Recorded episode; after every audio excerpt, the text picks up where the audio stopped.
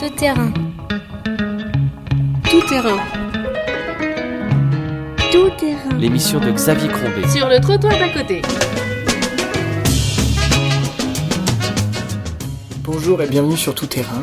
Je reçois aujourd'hui Marie Von Barg, psychiatre et psychanalyste. De retour de mission humanitaire en République centrafricaine. Marie Von, euh, bonjour. Bonjour Xavier. On va se tutoyer exceptionnellement dans cette émission parce qu'on se connaît, euh, toi et moi Marivonne. Marivonne, tu travailles dans une euh, clinique à Bordeaux Mmh. depuis euh, maintenant Des décennies. des décennies, voilà. Et à un moment, il y a à peu près une quinzaine d'années, tu as décidé chaque année de prendre un temps d'une durée de 3 à 4 mois à peu près pour partir en mission humanitaire. Et donc j'aimerais partir de, ce, de cette décision-là pour te demander comment euh, comment t'es venue cette envie dans ta vie, dans ton parcours. Alors, cette envie était ancienne.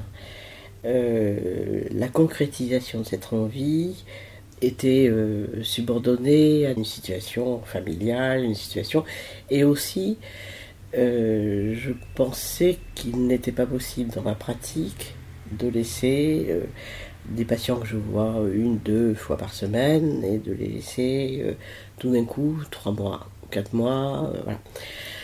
Finalement, j'ai tenté, parce que j'étais très motivée pour faire ça, et ça je vais y revenir, le pourquoi de ma motivation. Mais concrètement, ça a été possible. Grâce à quelques acrobaties, ça a été possible, et ça s'est avéré effectivement euh, réalisable, puisque à chaque retour, je retrouve tous mes patients.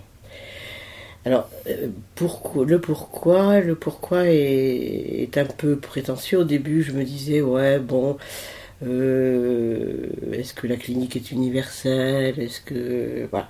Et finalement, j'avais aussi envie de sortir d'une sorte de confort que, que dont je me suis entouré et qui m'entoure toujours, euh, d'un bureau aux lampes allumées. euh, euh, voilà, où c'est vraiment très agréable d'écouter, les gens, d'écouter les patients, et de voir si ailleurs les choses pouvaient se passer de la même façon, et surtout de voir si ailleurs je pouvais comprendre, je pouvais comprendre d'autres gens, d'autres personnes qui soient d'une culture complètement différente, d'horizons complètement différents.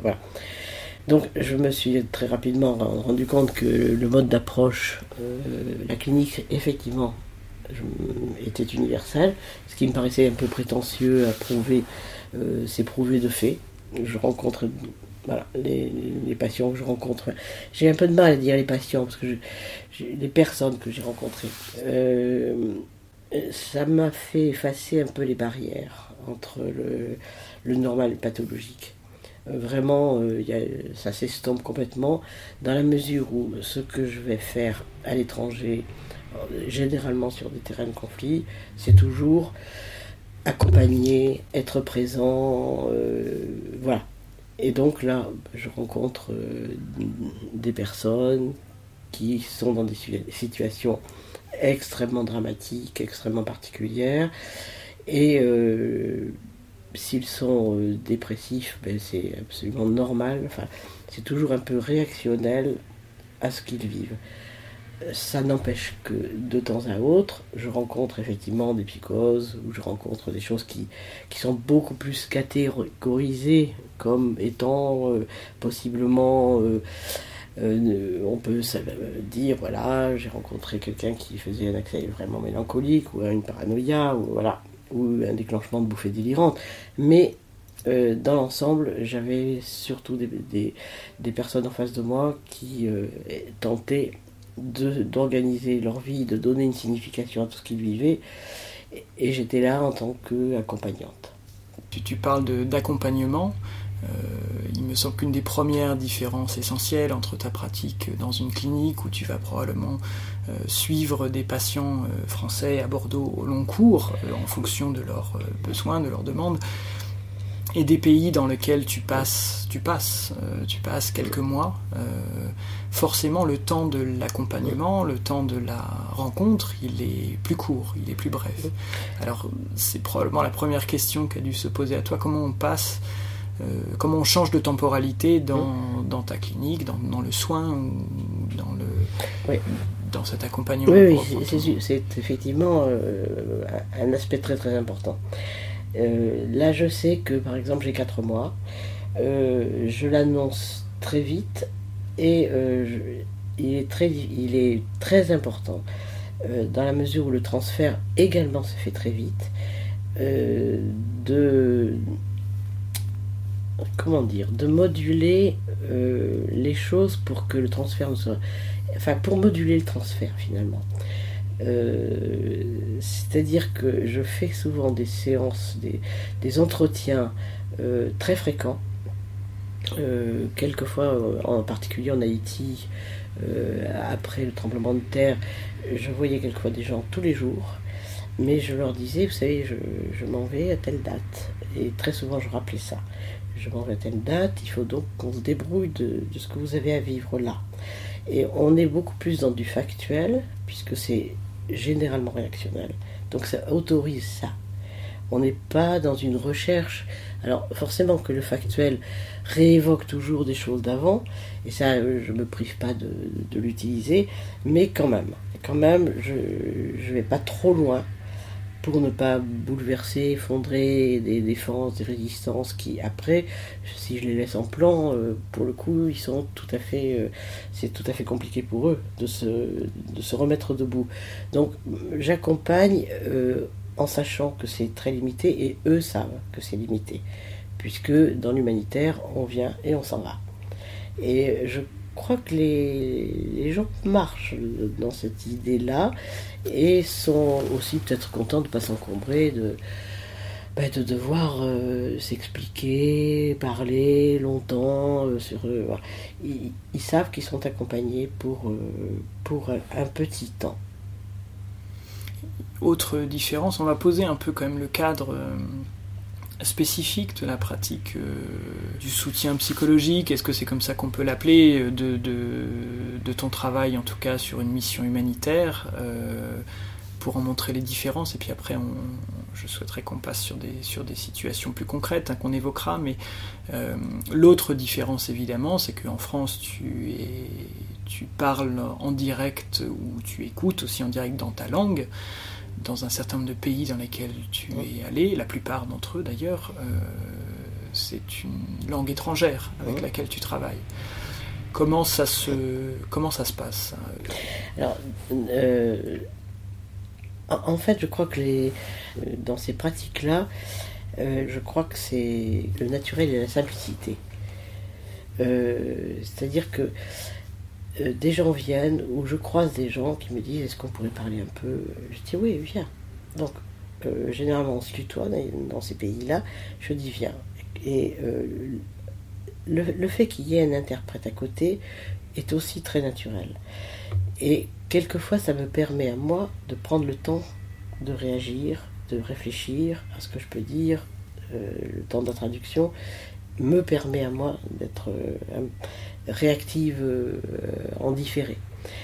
Et c'est pas du tout gênant quand le traducteur est bon.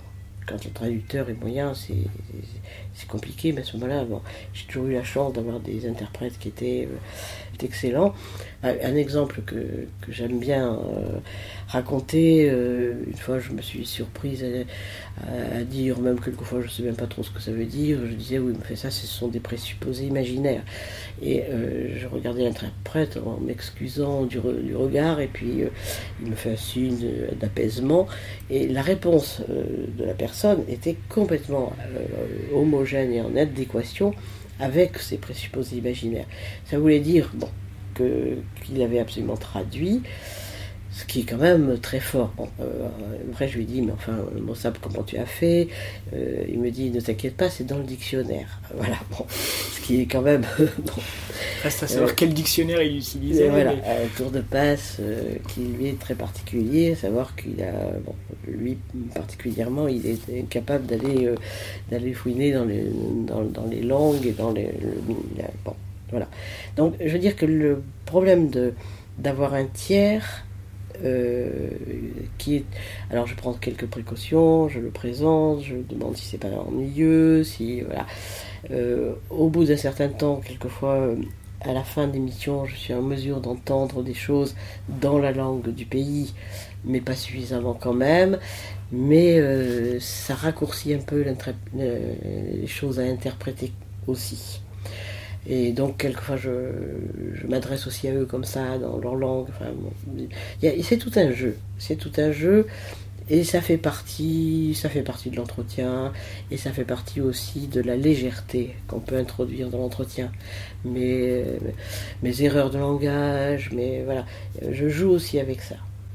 Euh, j'ai toujours, enfin, quelque chose que je, dis souvent et que la légèreté n'entame pas le sérieux et ça s'avère, ça s'avère et ça, ça en fait partie. Il y a un peu, un peu de malice quoi dans, la façon de, mener des entretiens euh, quand c'est vraiment tellement, tellement sombre, tellement dur, tellement, tellement lourd. Euh, voilà, c'est aussi l'interprète me sert à jouer à jouer de quelque chose. on va rentrer un peu dans du contexte parce que quand tu parles de Mossab, ce traducteur, je vois à qui tu fais référence, c'est ton traducteur euh, à Gaza, euh, mhm. là où tu as été plusieurs années de suite euh, dans les territoires palestiniens. parce que quand tu évoques un peu cette, cet échange, j'ai l'impression d'une situation un peu posée c'est pas toujours le cas, loin de là. Et la première euh, mission que tu as eue, que tu m'avais évoquée, c'était à Naplouse, au moment de euh, la deuxième intifada. Est-ce que tu peux évoquer cette première, cette première mission? Parce que tu quittes Bordeaux et tu, arrives dans, dans, la guerre active. C'est une guerre active, on été évacué à ce moment-là à Jérusalem. Euh, on euh, s'organise, la mission organise un convoi humanitaire, euh, un convoi, un camion de médicaments, de nourriture, etc., qu'on va porter la Croix-Rouge en essayant d'entrer dans Naplouse, qui est absolument sous couvre-feu 24 heures sur 24 et progressivement 23 heures, 22 heures. Il y avait des quelques temps de liberté qui était très, très, très raccourci. Euh, l'armée était là, les tanks étaient là, enfin, la ville était vraiment en guerre. Et on a, euh, après, euh, de Jérusalem à Naplouse, il y a très, très peu de temps, il y a, quelques kilomètres, on a mis quand même de 3 heures du matin à, je crois qu'il était 10 heures ou 11 heures quand on est arrivé à Naplouse, alors que ça peut se faire en, 3 quarts d'heure. voilà. Donc on avait des checkpoints, des barrages, etc. Bref, on arrive, et on arrive à la Croix-Rouge. La Croix-Rouge, là, on débarque les vivres. Et à ce moment-là, j'étais avec un interprète qui n'était pas Mossab, mais euh, j'étais avec un une, interprète, et on s'est regardé l'une et l'autre, et on s'est dit, on est là, on y reste. Ce qui s'est négocié avec le chef de mission, et nous sommes effectivement restés. Et nous sommes restés dans le garage, dans le garage des ambulanciers, où on a dormi, peu importe. Euh, dans le garage pendant donc à peu près trois semaines, presque un mois. Et euh, dès que c'était possible, avec l'ambulance, nous allions à l'hôpital voir les blessés. Et quand j'arrive à l'hôpital, à ce moment-là, les gens sont extrêmement surpris de me voir arriver. Euh, voilà, j'ai pas l'air d'une palestinienne.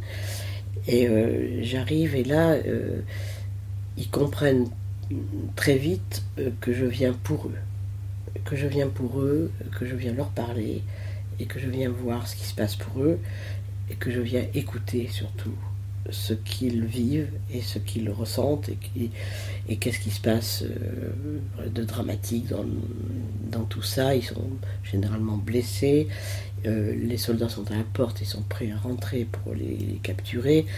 Euh, on fait barrage, mais quand même, moi j'arrive et je suis là au pied du lit et je m'installe, euh, on s'installe avec euh, un tabouret debout.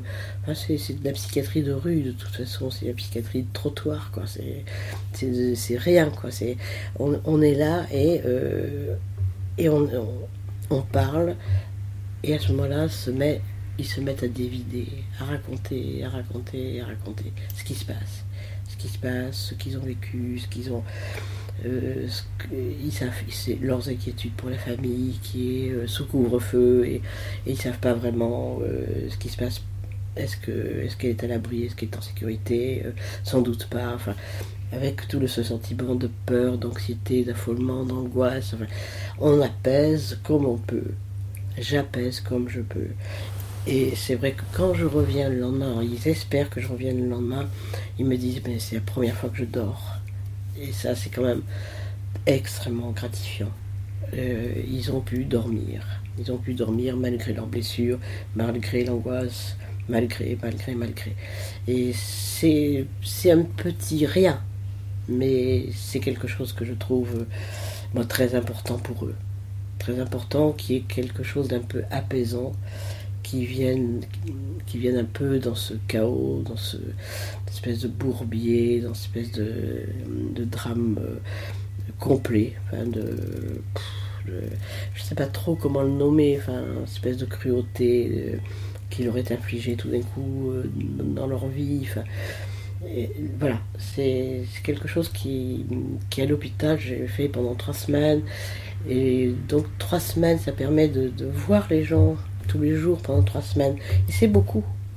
C'est, euh, ben, euh, je sais pas, je, je sais pas multiplier, mais ça fait une vingtaine de fois où on se parle. C'est beaucoup. C'est beaucoup. Enfin, C'est beaucoup dans le temps d'un conflit. c'est beau- beaucoup dans le temps d'un conflit et c'est même beaucoup dans le temps de leur vie parce que ils ont le temps aussi euh, de parler de leur enfance, de parler de, de plein de choses. Euh, on, on dépasse le conflit, on va un peu en avant et puis après on va dans le, euh, aussi dans l'histoire, on va aussi dans, dans l'histoire du pays, on va, voilà. Alors que euh, on se connaissait pas euh, la veille et que et qu'on se connaît trois semaines. C'est court, c'est dense. Les, les gens que Mmh, tu mmh. rencontres se saisissent de. Très vite, très vite, rencontre. ils sont extrêmement euh, ouverts à ça.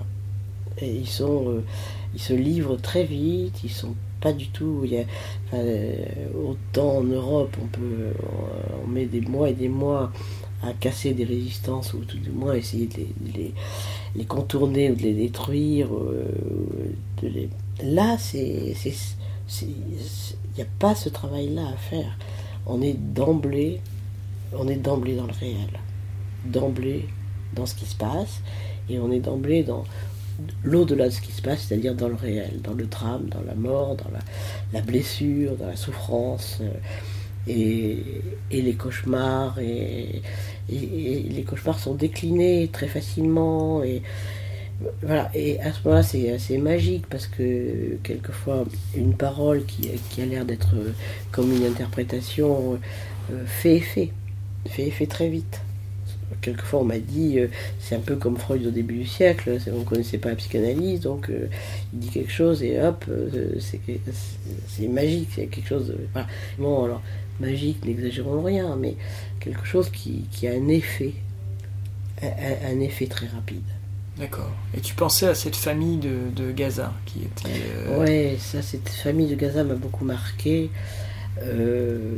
D'une part par le drame qu'elles ont vécu, puisque c'est une famille qui était, euh, qui, avait une exploitation d'un champ de fraises. Il y avait un champ de fraises qui était très près euh, d'une frontière euh, israélienne, et il y avait à côté des voisins qui n'appartenaient pas à cette famille-là, qui euh, lance une roquette euh, qui à l'époque, en 2005, était quelque chose de relativement inoffensif, mais qui quand même, même si elle, elle s'éclabousse comme un feu d'artifice, euh, elle, euh, la symbolique de la est.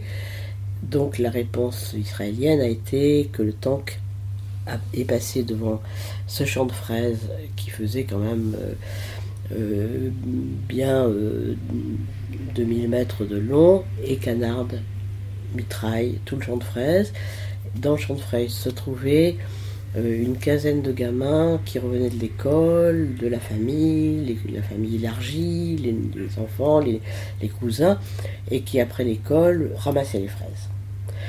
Et sur ces 11 gamins, sur ces 15 euh, gamins, 8 euh, sont tués, complètement disloqués, avec qu'on a retrouvé des corps dans les arbres, dans les arbres. Enfin, c'est un spectacle assez horrible. Et trois ont été handicapés à vie, paraplégiques, tétraplégiques. Donc on me demande de prendre cette famille en charge. Et là, je, suis un peu sidéré. Je me dis, mais qu'est-ce que, je peux faire Je vais me présenter, je vais rentrer dans ce champ de fraises éclaboussé encore de sang, de corps d'enfants. Et euh, le Mossab dont je parlais tout à l'heure me dit, euh, je lui dis, mais qu'est-ce qu'on va faire? Il me dit, que du bien. Et cette expression, elle cette réponse, elle, m'est restée comme une espèce d'étincelle. Enfin, donc euh, voilà, on est entré. La mère, qui avait perdu cinq, cinq enfants, était enfermée dans un enclos dans le, dans le jardin du champ de fraises. Et forcément, bien évidemment, ne voulait voir personne. Euh, elle était enfermée dans son deuil. Ça. Je suis entrée avec mon sab. Et là, j'ai vraiment parlé pendant deux heures. Et j'ai parlé, j'ai essayé de parler à sa place. En, disant, en lui disant que c'était bien normal qu'elle me dise rien. Que il n'y avait rien à dire, on ne peut que se taire après, après, un drame comme ça, après, après quelque chose, une ignominie aussi euh, consommée, après que c'était vraiment impossible. Donc je lui ai dit, je vais, je vais essayer de me mettre, d'avoir, d'avoir ton état d'esprit, de, peut-être de dire des mots que tu penses et que tu peux pas dire, mais voilà, je vais essayer. Et je me suis essayé à ça pendant donc très longtemps avec des silences aussi, et puis avec, euh, avec ses regards, un échange de regards progressivement. Et au bout d'un moment, j'ai pensé que je pouvais lui dire Est-ce que qu'est-ce que tu devais faire aujourd'hui? Et là, elle me répond Je devais laver des bouteilles. Laver des bouteilles en plastique. À Gaza, on récupère tout des bouteilles en plastique, de jus de fruits, d'eau, on les passe Et on s'est assis l'une en face de l'autre dans un baquet alors ça effectivement rien à voir avec la pratique dans mon bureau à Bordeaux. On s'est assises l'une en face de l'autre dans un baquet et on s'est mis à laver les bouteilles. Et à ce moment-là, c'est elle qui s'est mise à parler. Et elle, elle a parlé pendant une heure. Et après une heure, elle m'a dit, s'il te plaît, reviens demain. Et donc, quelque chose était noué. Et à partir de là, euh, quelque chose a pu, a, pu vraiment euh, faire un accompagnement et une présence. Alors, bon, est-ce que c'est de la psychiatrie, est-ce que c'est de la psychologie, est-ce que c'est. J'en sais rien. C'est une aide, c'est un soutien, c'est une. C'est. Voilà, alors c'est ces expériences-là qui, qui aident beaucoup euh, à sortir de son bureau l'année suivante et à apprendre son métier, euh, ce nouveau métier qui est celui du terrain. Ça me fait penser, cette histoire que tu racontes me fait penser à une autre que tu m'as évoquée, qui se passait, je crois, en République démocratique du Congo, donc euh, en RDC, et euh, de cette petite fille mutique que tu avais rencontrée. Est-ce que tu te souviens? Je me souviens surtout de l'enfant soldat. L'enfant soldat qui, était un gamin, un enfant bien évidemment, euh, qui me que on, m'avait demandé de voir, il est hospitalisé, on m'avait demandé de le voir parce qu'on devait l'amputer. Généralement, euh, on me demande de, préparer les, les, gens qui vont se faire amputer. Donc je, je l'avais vu euh, pour obtenir le consentement à l'amputation, enfin, etc. Et de là, c'est noué quelque chose aussi. Et puis, il m'avait raconté son histoire comment il avait été recruté. Un groupe armé qui débarque dans le village, qui réunit tous les enfants et qui à ce moment-là donne, euh, à l'époque c'était 40 dollars, et 40 dollars c'est une fortune. Pour un enfant de 10 ans et de, 11 ans ou de 12 ans, c'est une fortune. Il y a de quoi vivre, faire, de nourrir la famille pendant un an. Et on leur dit, voilà vos 40 dollars, vous les dépensez la semaine, vous prenez, faites ce que vous voulez, et dans 8 jours, si vous les avez dépensés, etc., on vous amène. Si euh, quelque chose ne va pas, on vous redemande ces 40 dollars. Si vous ne venez pas avec nous. Donc, les gamins complètement étourdis par cette somme dépensent les 40 dollars en faisant des tas de conneries, etc. Et huit jours après, ils se retrouvent tous sur la même place. Et ils sont amenés par ce groupe armé dans la brousse. Et là, on leur apprend à tuer, à piller, à violer. Voilà. Il me dit, je suis devenu un animal. J'ai fait, j'ai fait, j'ai fait. Et je ne raconterai pas les horreurs qu'il a pu me raconter de tout ce qu'il avait fait, découper les. on peut quand même dire que ça allait jusqu'à. Euh, il fallait ramener le cœur des gens, des cadavres, des gens qu'il avait tués, pour prouver au chef qu'il les avait bien tués la façon dont il m'a raconté m'a permis de voir qu'il le, faisait vraiment. Donc voilà.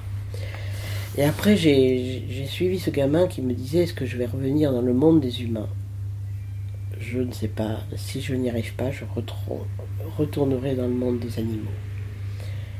Et euh, lui, alors je l'ai vu euh, pendant trois mois, tout le temps, tout le temps, tout le temps, où qu'il se trouve, parce que moi je me déplaçais.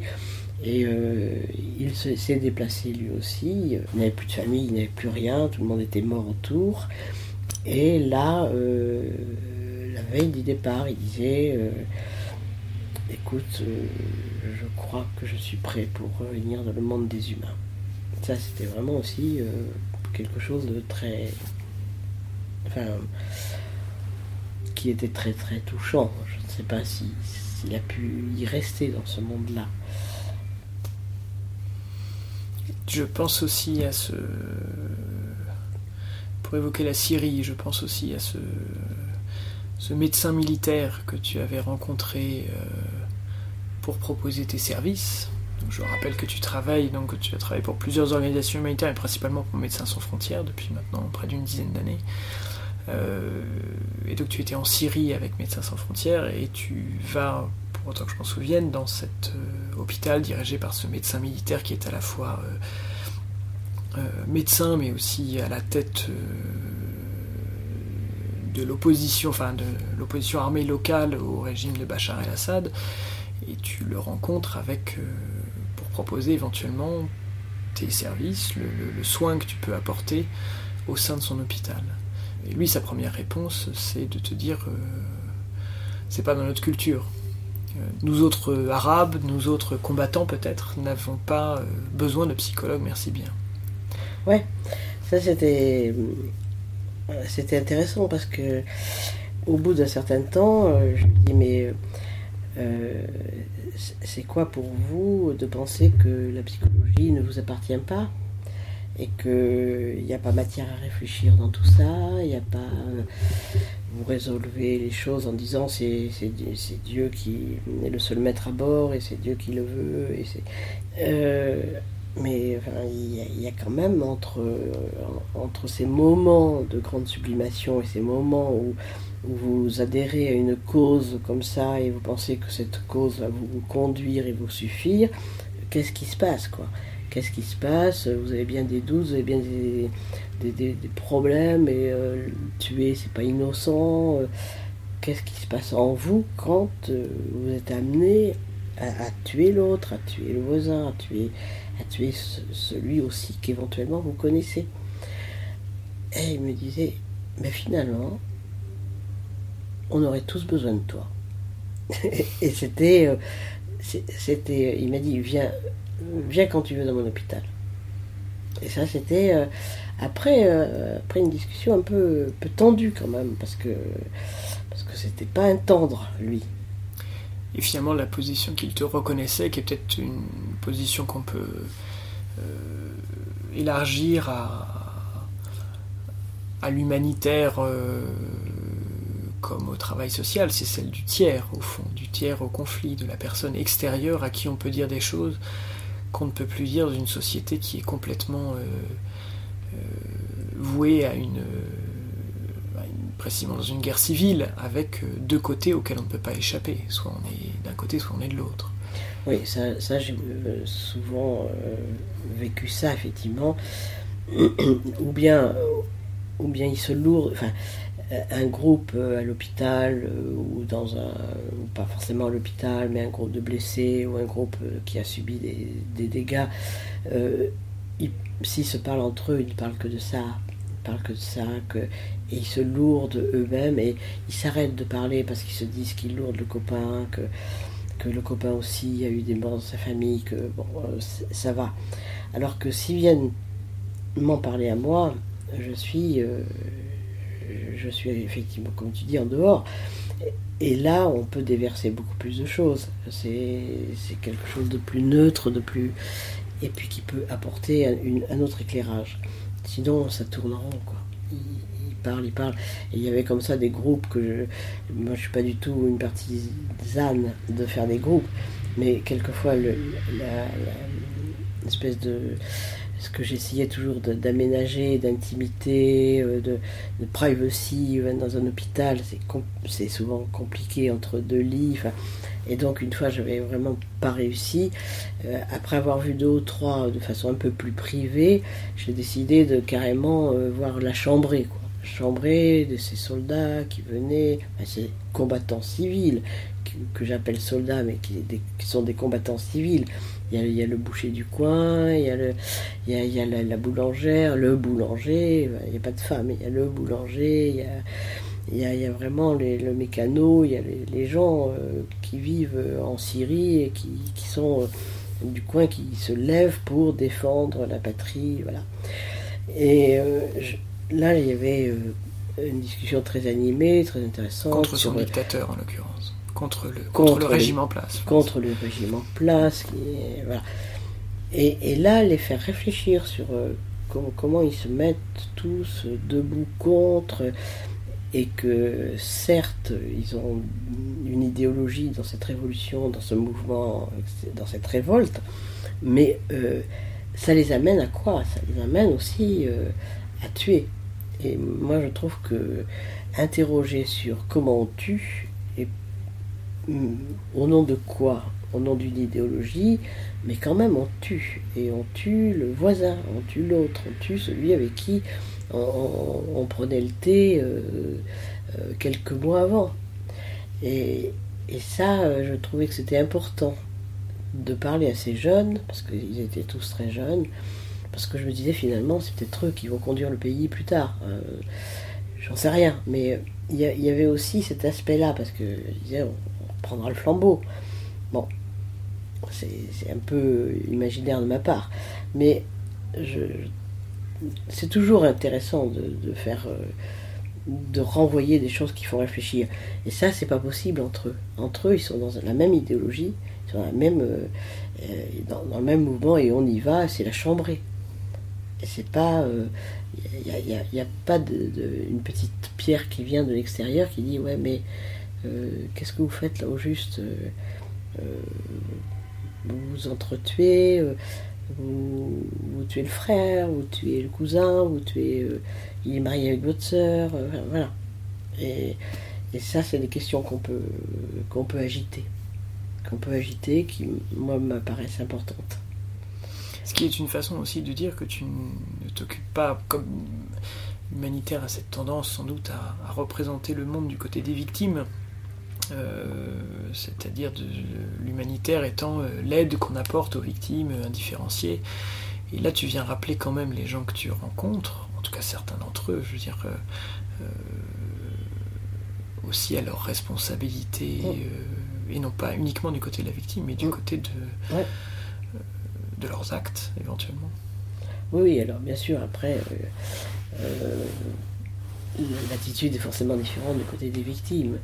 Là, très récemment, en, RCA, j'ai vu. Ah, c'est la République centrafricaine, pour ceux qui ne sont pas familiers du. En République centrafricaine, à, Bangui, il y a eu un massacre le 29 mars sur un lieu qu'on appelle PK12, ce qui veut dire 12 km de Bangui la capitale de la République centrafricaine. Voilà. Et euh, c'était, euh, on, imagine bien, c'est un, quartier euh, musulman, ce sont des, de petits commerces de rue, des, vendeurs, des vendeuses, ils ont entre 15 et 35 ans, ils vendent qui euh, trois bouteilles d'huile, qui trois plantes végétales, qui euh, deux paquets de sel. Euh, voilà, c'est le petit commerce de rue qui fait que on essaie de faire, de nourrir la famille avec le petit bénéfice de ces commerces de rue. Donc c'est le marché, 3 heures de l'après-midi, et il y a une armée, une armée euh, qui est venue euh, dans le cadre la MISCA pour euh, soutenir les habitants et protéger les populations civiles et qui finalement, après avoir été, avoir fait un certain temps et probablement à qui on a reproché quelques exactions, rentre au pays. Et c'était leur façon de dire au revoir. Ils sont passés et euh, ce qui a été décrit comme euh, par une gamine de 15 ans, qui était une petite vendeuse qui vendait des plantes végétales, c'était euh, ça. Il nous souriait et il tirait. Et cette phrase m'a interpellé. Il nous souriait et il tirait. Donc ils ont effectivement tiré, ils ont fait un nombre de blessés, de morts, une trentaine de morts dans ce petit marché, des blessés, il y en a eu une centaine. Et elle dit il nous faisait aussi des, gestes amicaux de revoir. Et il disait pourquoi fuyez-vous? Donc c'est le summum là de, Il y avait quelque chose de, dans une perversion euh, d'amusement, euh, on s'amuse, on s'en va, et, on vous tue, et on tire. Donc il y a, euh, tous ces, gamins du petit commerce qui ont été ou blessés ou tués, et euh, en particulier une, petite, une autre jeune fille qui venait au marché, qui avait amené une petite fille de 9 ans. Enfin, la petite fille de 9 ans lui dit Tu vas au marché, je viens avec toi. Non, non, c'est pas la peine. Euh, non, non, mais ta mère va pas être d'accord. Mais si, si, j'ai demandé. la mère dit Bon, d'accord, vas-y, vas-y. Et la petite fille est morte. Bon, cette petite fille meurt qui forcément pour cette euh, jeune fille de 18 ans qui l'a amenée, euh, lourde encore plus sa blessure, et dans ce pays quand même où on est très particulièrement euh, dans une telle difficulté qu'on se méfie de tout le monde et on est mal et on est jaloux et haineux, les, les, parents de cette petite fille, qui étaient les voisins de la gamine qui l'a amenée, euh, on dit bon, eh bien, puisque notre petite fille est morte, on va incendier ta maison. Et si vous revenez dans cette maison, on vous tue à notre tour, on vous tue tous. Donc ils ont tous quitté la maison. les conséquences euh, enchaînent, quoi. Donc voilà, et cette gamine, euh, à la fois qui avait amené la petite fille de 9 ans, était dans un drame total et celle de 15 ans qui raconte euh, il nous souriait et tirait euh, après être resté 36 euh, heures sans soins, saignant, etc. a pu être sauvée in extremis et elle me disait après très, très calmement je ne suis pas très sûre de pouvoir garder ma jambe c'est-à-dire qu'elle savait déjà que ça allait déboucher sur une amputation donc on, est là dans, une horreur euh, complète, actuellement dans une horreur complète. Ça, c'est un fait d'actualité. Euh.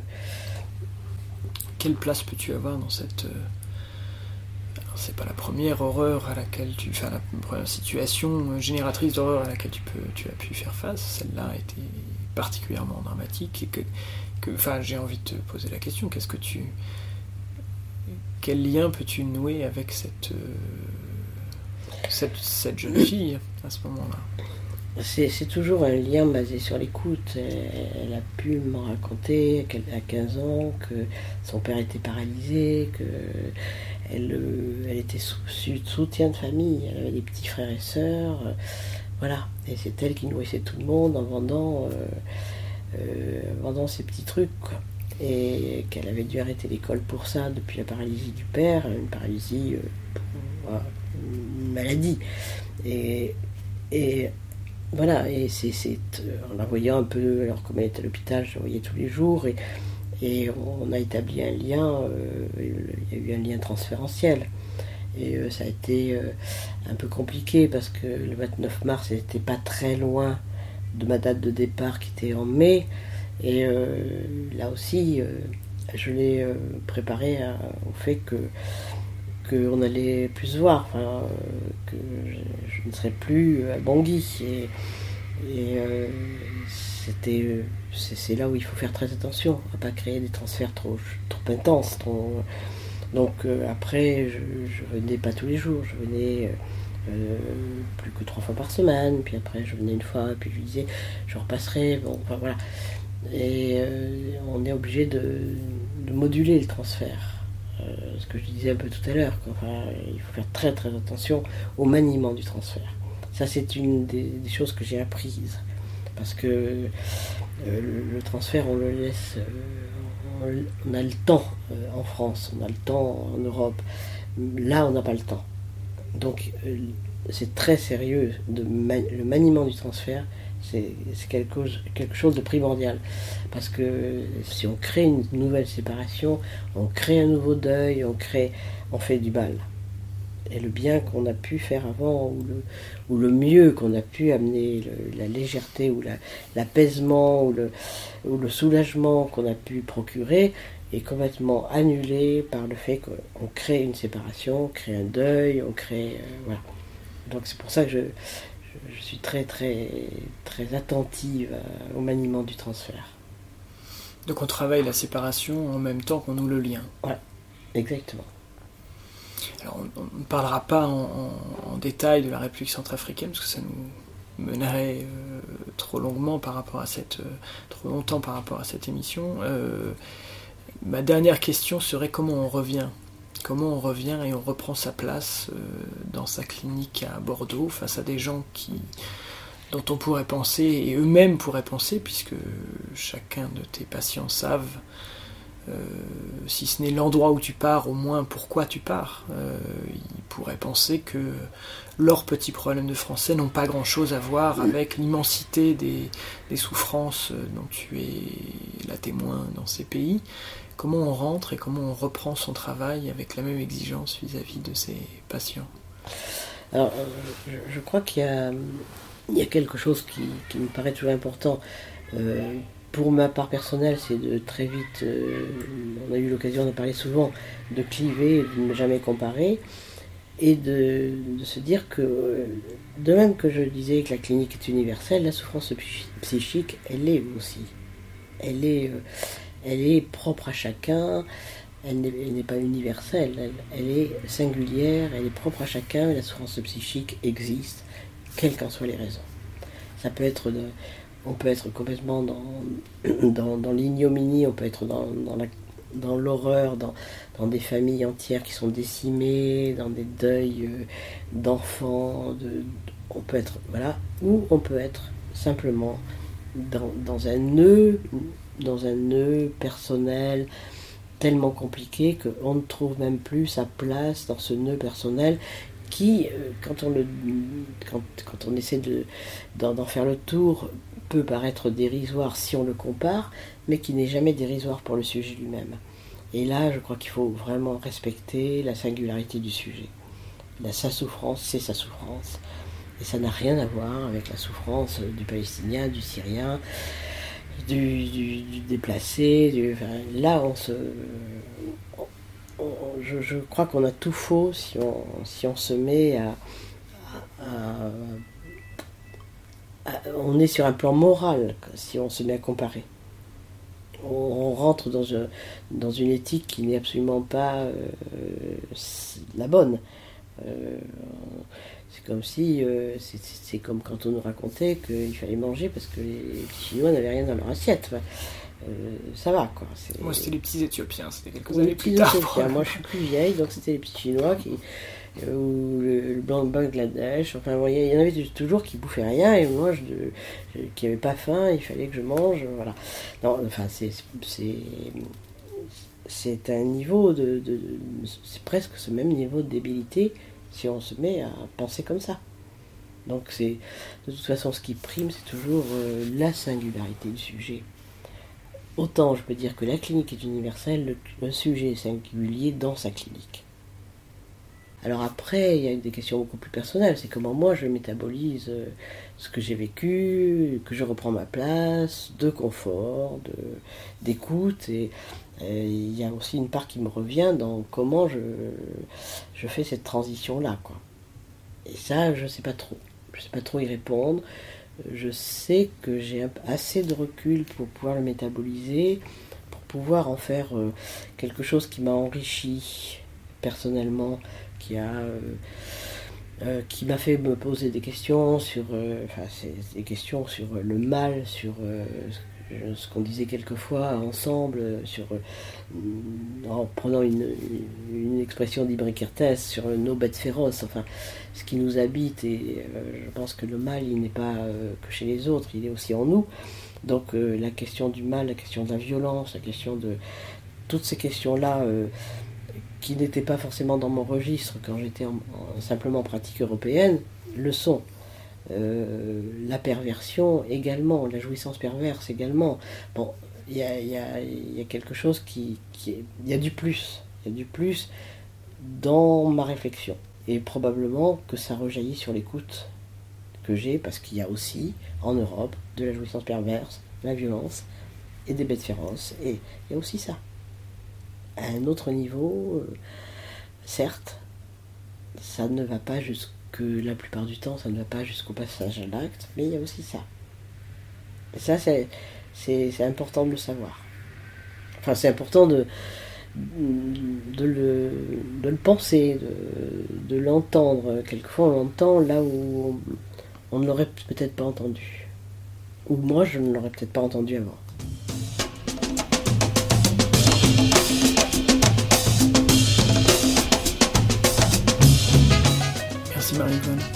Bon retour parmi nous. Merci.